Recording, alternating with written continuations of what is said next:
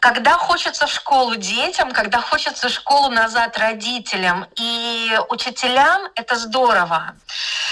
Мы когда встречаемся вот в школе там 2-3 человека вместе, то радость от встречи, ее невозможно переоценить. Наверное, от школы зависит, но в нашей школе это э, очень грамотно, качественно вот построен вот этот процесс и уроков, и дополнительных консультаций.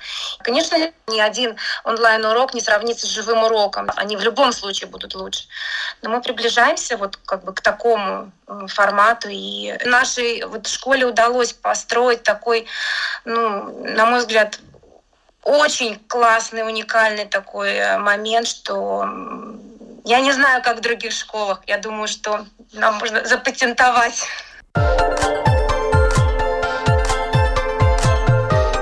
Школа для родителей. Здравствуйте, с вами Марина Талапина. Слушайте подкасты «Школа для родителей» на всех платформах, включая Spotify, Apple и Google подкаст. Конечно, нас можно найти и слушать на нашем сайте lr4.lv. И спасибо большое, что вы это делаете. Заходите и слушайте. Мы берем информацию специалистов, чтобы помочь вам разбираться и ориентироваться в разных вопросах, которые связаны с воспитанием и развитием детей. В эти дни многим мамам и папам, которые оказались дома с детьми, приходится осваивать новые профессии. Прежде чем объявить тему нашей сегодняшней программы, я предлагаю выслушать редактора русской версии портала maminklub.lv Маргариту Вирета Шумила. Маргарита, как никто другой, знает, с какими проблемами сейчас столкнулись родители, поскольку общается с большим количеством мам и сама является мамой четверых детей один из которых первоклассник, который попал на удаленку, и мама, с которым попала на удаленку. Вот впечатления, сложности, самые трудные моменты, и, может быть, если есть какие-то позитивные моменты, пожалуйста, обозначьте. На самом деле, да, первый класс это, это что-то нереальное, и трудностей много. Их было много и с самого начала, когда ребенок пошел в школу, потому что ну просто это что-то новое. Ну и теперь, когда перешли на удаленку, это тоже абсолютно новый опыт. Ну, ребенок не готов, это сложно, и, конечно, учиться через экран это, это далеко не самое лучшее, что может с ним произойти. Ну, мы встаем каждое утро, учимся заново включать компьютер, находить уроки в Teams, подключаться, вести себя прилично около экрана и так далее.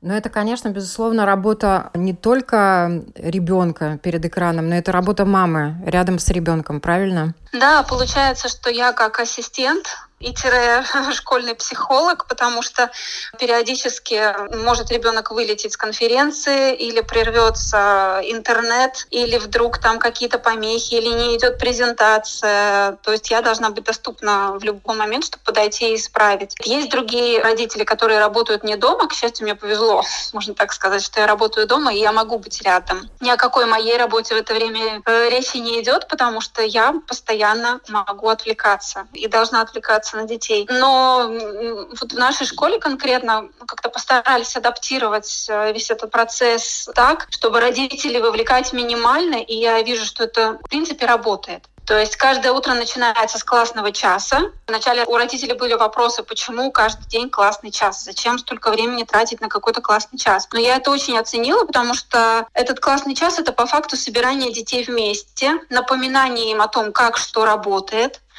у нас также проходят небольшие зарядки, то есть дети прыгают, бегают, э, скачут вокруг стола и немножко разминаются. Они здороваются. У первоклассников много времени уходит на то, чтобы просто поздороваться, подключиться, увидеть всех, обрадоваться. И учитель находит время, чтобы каждому сказать «Привет, доброе утро, какое у тебя настроение сегодня?» И это как-то вовлекает их уже в рабочее состояние, и дальше уже идут уроки. Ну вот и как проводят уроки, мы сейчас узнаем непосредственно у учителя и директора 22-й Рижской школы, которые сейчас будут с нами на связи. Спасибо большое. Школа для родителей. Сегодня мы поговорим об удаленном образовании в начальной школе. Эта тема очень бурно обсуждается в соцсетях. Родители очень раздосадованы. Маленький ребенок на удаленке – это означает, что кто-то из взрослых должен находиться рядом и контролировать процесс, и помогать адаптироваться к новым реалиям. И учителям тоже непросто. Сегодня мы хотим рассказать о позитивном опыте, как школе удалось наладить учебный процесс в младших классах, что могут взять на заметку другие учителя и учебные заведения, а также советы родителям. Об этом мы сегодня говорим. Я рада представить с нами на связи директор 22-й Рижской школы Ирина Валерьевна Романова. Здравствуйте. Здравствуйте. И также э, с нами на связи учительница начальной школы Яна Александровна Дорфман. Яна Александровна, добрый день. Здравствуйте. Хочется вообще сначала спросить Ирину Валерьевну. Вообще вы знаете, что вас называют «железной леди» за то, что вы умудрились быстро перестраивать учебный процесс под все нововведения, которые падают на голову буквально как э, вот снег. Первый раз слышу. Ну, я думаю, что Яна Александровна, наверное, подтвердит, что действительно вашей школе удается подстраиваться под все эти нововведения, изменения, которые достаточно активно вводятся в одну неделю одно, другую неделю другое. Как вам вообще это все удается? Ирина Валерьевна, наверное, начнем с вас. Да. На самом деле сложно, но мы стараемся подстроиться. Сложно, потому что это нервы, потому что это очень много разговоров и с педагогами, и с родителями. Но я могу сказать одно. Благодаря тому, что у нас в школе работают творческие педагоги и педагоги, которых не нужно уговаривать.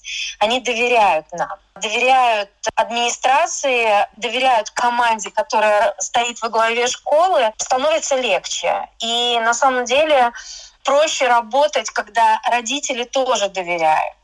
И родители готовы перестраиваться вместе с вами. Мы придумываем что-то, а они нас поддерживают и помогают. Это важно.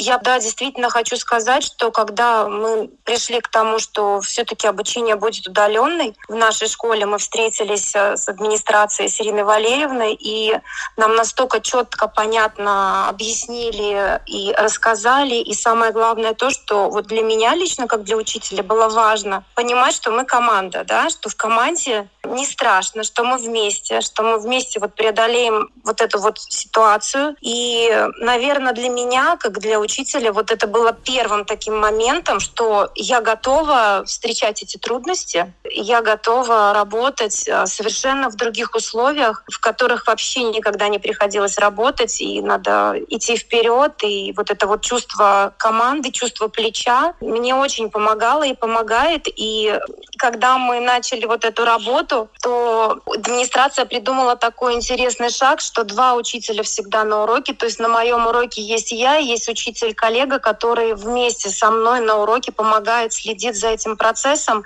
и мы вдвоем. И это психологически очень здорово, да, то есть я не знаю, есть ли такой вот момент в других школах, вот, но у нас это действительно очень хорошо работает. И, как я уже сказала, очень важно чувствовать себя ну, не одиноким, да, то, что вот мы работаем вместе, и это поддержка. В любой момент, если что-то нужно, что-то случается, у нас есть Марк Александрович, Ирина Валерьевна, то есть мы можем обратиться, и нас в этот же момент услышат, помогут, и психологически важно, когда это есть. Я хотела, наверное, немножко Яну Александровну дополнить, потому что ситуация складывается следующим образом. Мы приняли решение, которое не всем родителям нравится.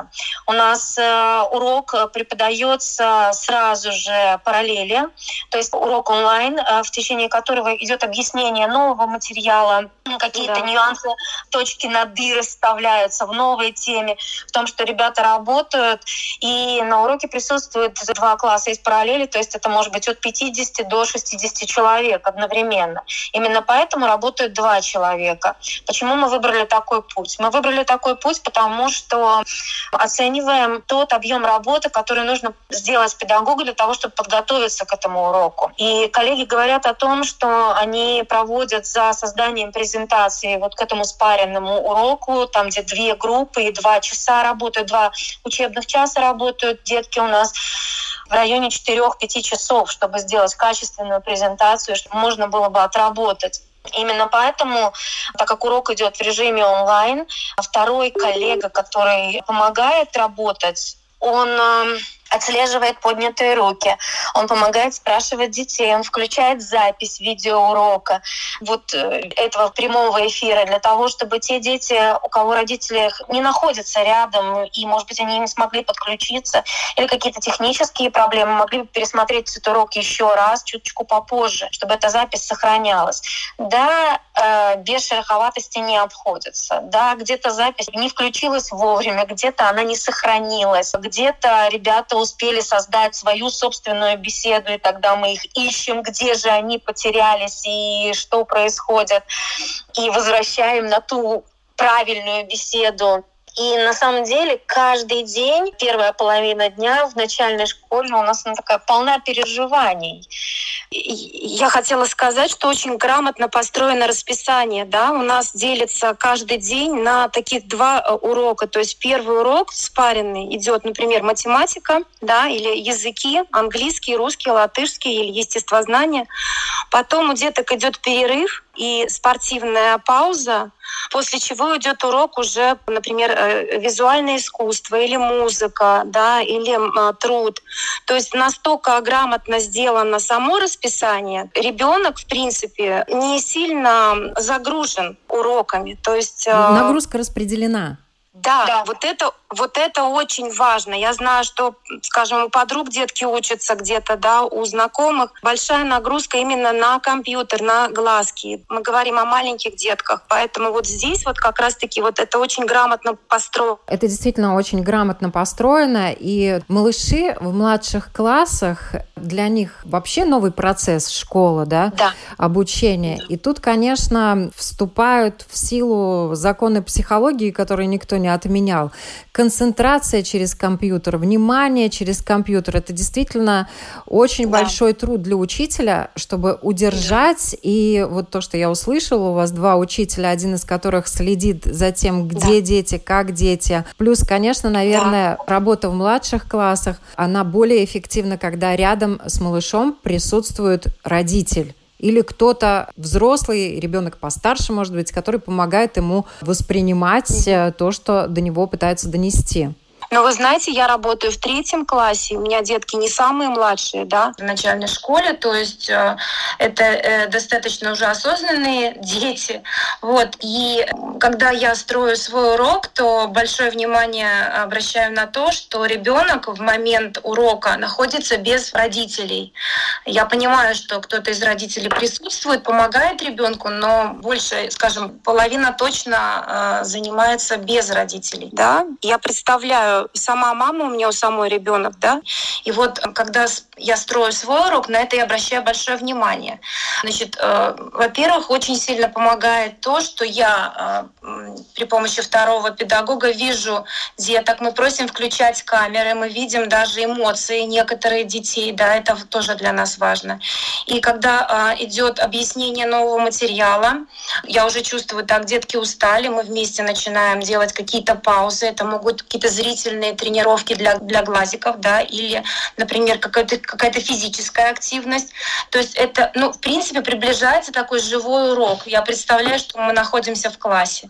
И мы стараемся таким образом сделать, чтобы ребенку было комфортно, чтобы держать его внимание и по возможности, ну, чтобы урок был качественный, да, то есть при построении урока я на это очень много, скажем, трачу своего внимания, и действительно, ну, бывает по 6, по 7 часов готовится урок. Это, это правда. То есть у нас теперь мало свободного времени, да, иногда до полуночи сидишь, думаешь, как бы сделать так, чтобы урок был хороший во всех смыслах. Вот э, как бы так. Ирина Валерьевна, вот вообще и к вам вопрос, и к Яне Александровне. Сколько времени вы э, в неделю отдыхаете? есть ли вообще у вас такое время? Я на самом деле научилась отключаться на выходные. Я в выходные перестала работать. И вот этот период удаленки, он немножко легче дается, чем предыдущий. А в рабочие дни это долгий процесс. Я в 7 утра на работе, и с работы ухожу в 6 вечера примерно. Ну, Яна вот. Александровна уже сказала, что на 12 часов э, ночи иногда думает, как построить урок, чтобы он был максимально полезным и интересным. Вообще, конечно, Но... Ну, удаленное обучение у малышей – это большой стресс, наверное, не столько для малышей, потому что дети гораздо легче адаптируются к реалиям, как э, стресс для родителей, для учителей, ну и, конечно, для директора. Вот интересно, стресс для директора – которого называют «железной леди». Как заканчивается? Как преодолевается? Да, как преодолевается. Ну, нам повезло, у нас хорошая зима, поэтому стресс для директора выливается в поездку на лыжах, на горку в воскресенье. Там можно расслабиться. А, на самом деле э, удаленное обучение это вызов для всех. И мне бы очень хотелось, э, чтобы родители понимали, что ребенку нужно давать возможность ошибаться. Даже если он что-то неправильно делает, как-то меньше нервничаем, наши дети совсем справятся. И на самом деле я себя всегда ловлю на той мысли, что я себе говорю, как Карлсон, меру, тыкай меру, спокойствие, только спокойствие, и это помогает. Яна Александровна. А знаете, да. а знаете как, как я выхожу из ситуации в данный, в данный момент? То есть, а, может быть, мама когда-то в детстве научила, не знаю, но вот и когда ко мне приходят трудности, да, например, вот, ну, встречаешься с трудностями, конечно, первый момент это ступор, да, что ты боишься, как любой живой человек нормальный. Но потом ты понимаешь, что любую трудность нужно встретить, с ней нужно поздороваться, и дальше идти вперед, то есть дальше двигаться и найти вот в этом моменте какие-то позитивные моменты, что-то что такое, что ну, заставит себя, я не знаю, в конце концов улыбнуться. Потому что, да, если действительно раствориться в этом, и понятно, что ситуация очень тяжелая для всех, и для учителей, и для детей, и для родителей. Можно в крайности впасть в панику, и э, ничего хорошего из этого не выйдет. Но мы должны принять эту ситуацию, прожить эту ситуацию, преодолеть. В любом случае она когда-то закончится. То, вот, то есть я стараюсь на позитиве, да, по-другому никак. Ну вот я такой, может быть, человек.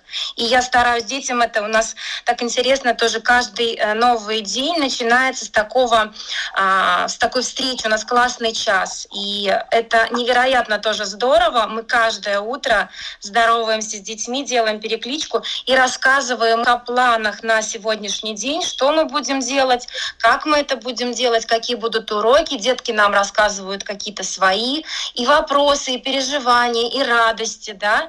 У нас такой идет э, диалог большой. Вот. И мы пытаемся их настроить на такой позитивный лад. И это очень важно. Вот. И ну как-то вот так вот, я уже смотрю, месяц прошел, уже привыкли, уже так как-то все уже легче и легче. Вот. Понятно, что ждем окончания этого всего, но, но надо двигаться, жить дальше и идти вперед. С трудностями с этими сталкиваемся, но что делать? Ну, в любом процессе есть какие-то позитивные моменты. Может быть, давайте на них акцентируем внимание. Ирина Валерьевна, вот позитивные моменты в удаленке. По поводу позитивных моментов, знаете, я вижу, как сплотился коллектив педагогов. И я вижу, что коллеги готовы подставить плечо друг другу и подстраховать в любой момент. Это здорово. А, мне кажется, что ну, по крайней мере, вот судя по тем анкетам, по тем ответам, которые э, родители присылают, когда они отвечают на вопросы анкеты, очень многие родители говорят о том, что они оценили труд педагога, что им хочется возвращения в школу, потому что не хватает коммуникации с одноклассниками, учителями. И когда хочется школу детям, когда хочется школу назад родителям и учителям, это здорово.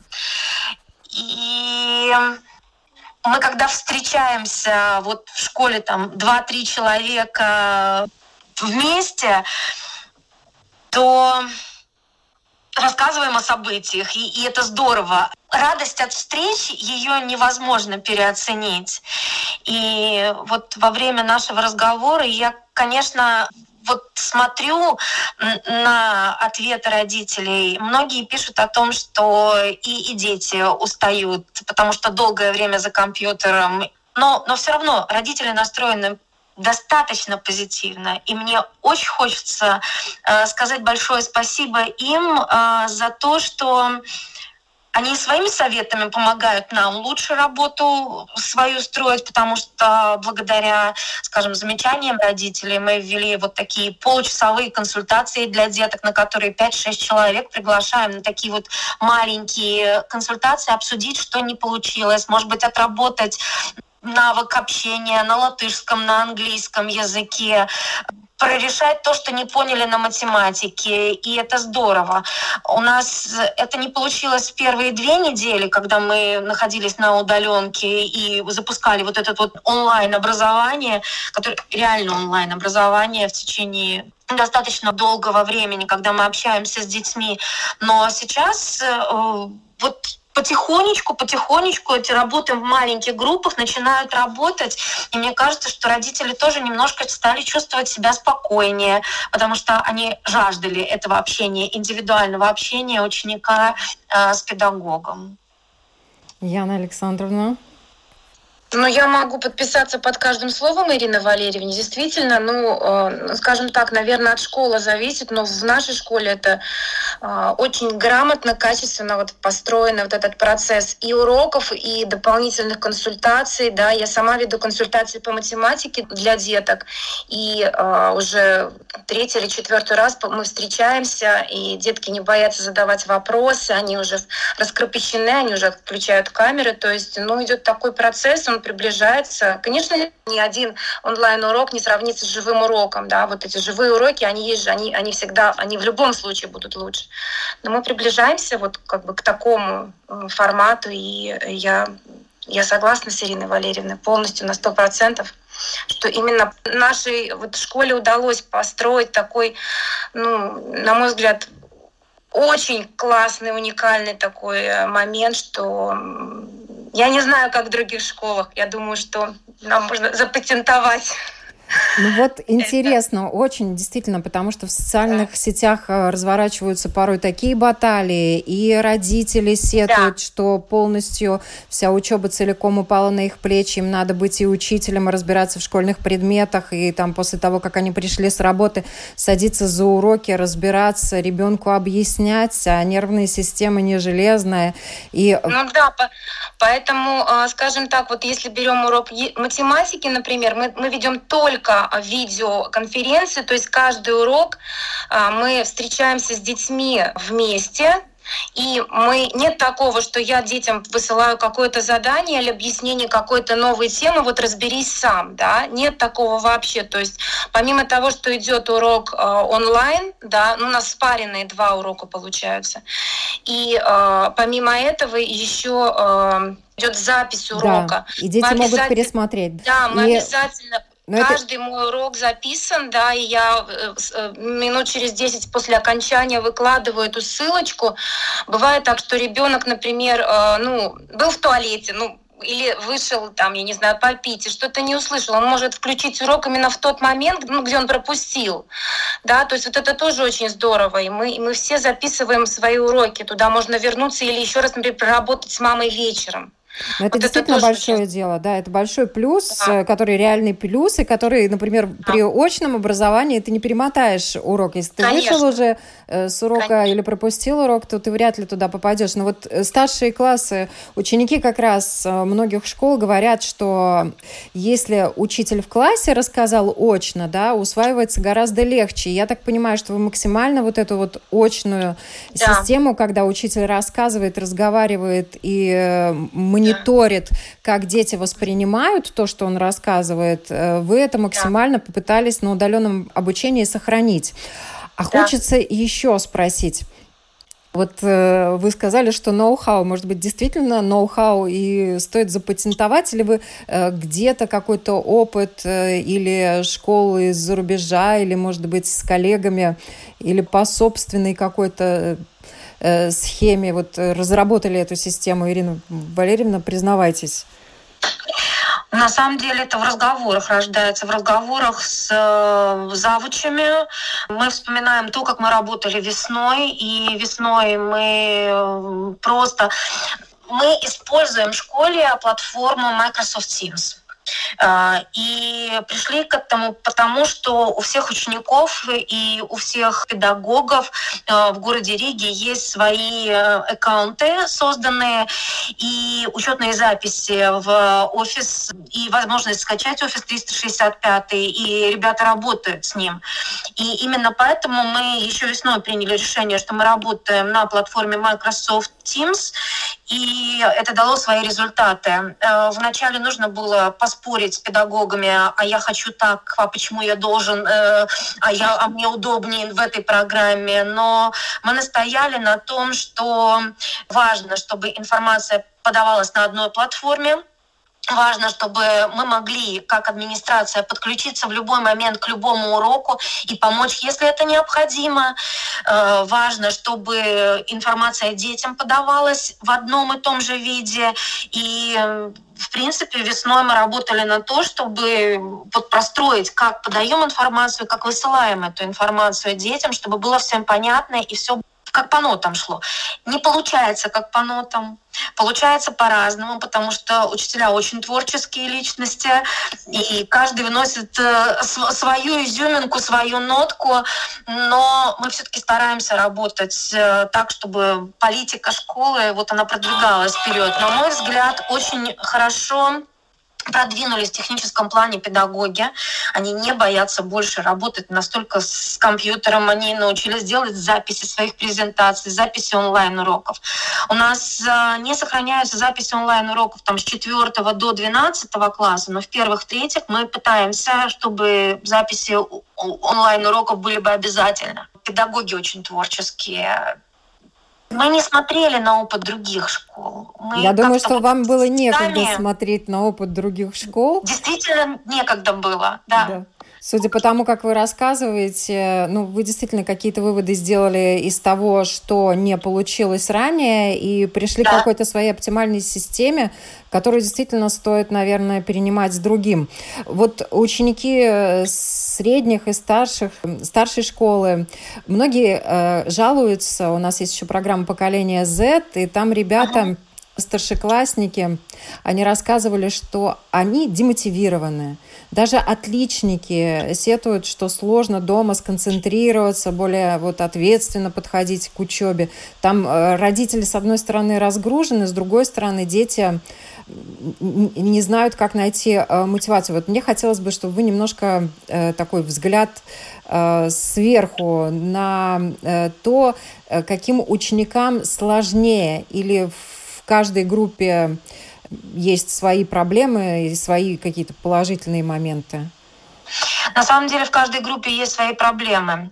Те ученики, которые были мотивированы учиться и сейчас мотивированы учиться и делают все очень-очень хорошо и тщательно, у них эта нагрузка возросла еще больше, потому что э, ну вот совсем недавно мы разговаривали с психологом школы, которые обращаются ребята очень хорошие ученики, и э, они чувствуют неудовлетворенность своей работой, они жалуются на то, что они не успевают все сделать. И тут, наверное, имеет смысл, ну, как-то так посмотреть на то, как ты строишь свой, э, свой рабочий день и какие-то моменты отпустить, да, вот просто отпустить и, и успокоиться, да, э, потому что тот, кто работает очень хорошо, он халтурить не умеет. И он на удаленке тоже не халтурит. И им очень тяжело, им реально тяжело. И здесь нужно педагогу находить вот эту золотую середину, не переусердствовать с тем количеством заданий, которые выдаются этому ребенку, потому что ну, нам нужно на них ориентироваться, чтобы не перегрузить, чтобы не перегорели. А, те дети, которых, у которых есть трудности в обучении, им сложнее подключиться, им сложнее сконцентрироваться, им сложнее а, удерживать внимание.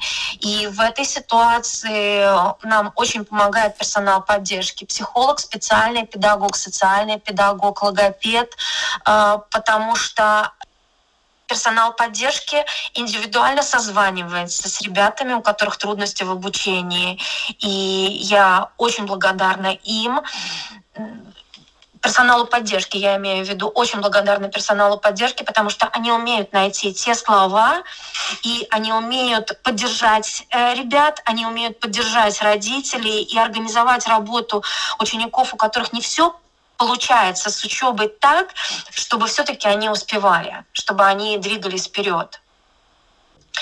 Я не думаю, что наша модель вот в средней школе, когда все уроки идут онлайн, она э, идеальная и правильная. Нет дети очень устают. И поэтому сейчас мы опять-таки, вот глядя на то, как складывается процесс обучения в ноябре, в декабре, немножечко отступаем от того, чтобы все уроки были бы онлайн. Мы какие-то уроки даем на самостоятельное задание, чтобы ребята подумали, творчеством позанимались, придумали свое что-то.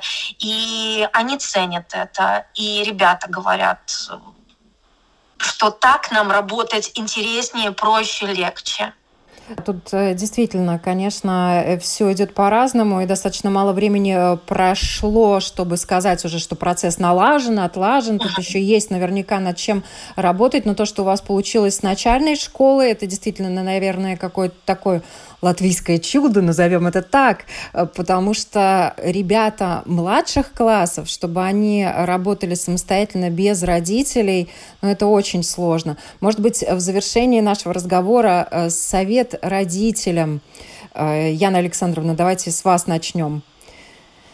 А, ну, совет я даже не знаю, понимаете, мы каждый день с, с родителями разговариваем, да, или мы пишем личные сообщения, или у нас есть специальная группа, где э, учителя и родители, мы все поясняем, э, все по полочкам раскладываем. У нас такой, знаете, с родителями диалог. И я родителям как бы вот при, при любой встрече всегда говорю, если мы команда, мы идем вместе, да, мы должны держаться вместе, мы не должны вот как бы поддаваться панике. Конечно, иногда присутствуют такие моменты. Родители все живые и все устали от этой ситуации. Это правда.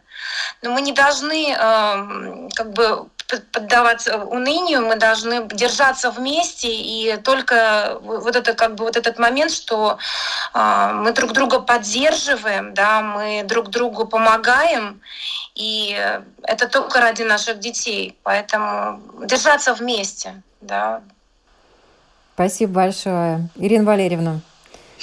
А я бы родителям посоветовала э, занять роль консультанта, не выполнять задания вместо детей, а быть тем человеком, который помогает и поддерживает, поддерживает, но так, со стороны.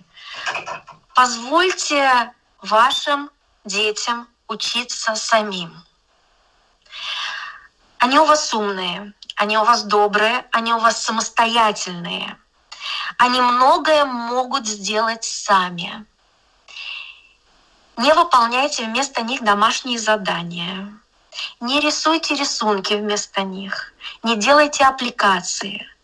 Потому что рисунки, аппликации и все остальное развивает вашего ребенка. Если вы хотите, чтобы ваш ребенок был самым умным, самым добрым и самым хорошим, разрешите ему ошибаться, и у него все получится. Да, я согласна на сто процентов здесь, да. Спасибо вам громадное за этот разговор, за то, что уделили время. Э, не смею больше задерживать. Я напоминаю, у нас сегодня на связи были директор 22-й Рижской школы Ирина Валерьевна Романова и Яна Александровна Дорфман, учитель начальной школы, конкретно учительница третьего класса. До встречи, всем хорошего дня и помогайте своим детям. Кто, если не мы, уважаемые родители?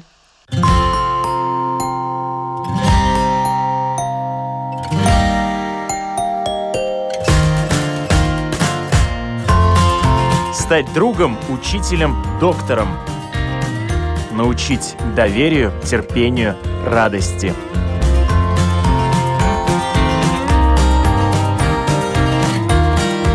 Школа для родителей на Латвийском радио 4.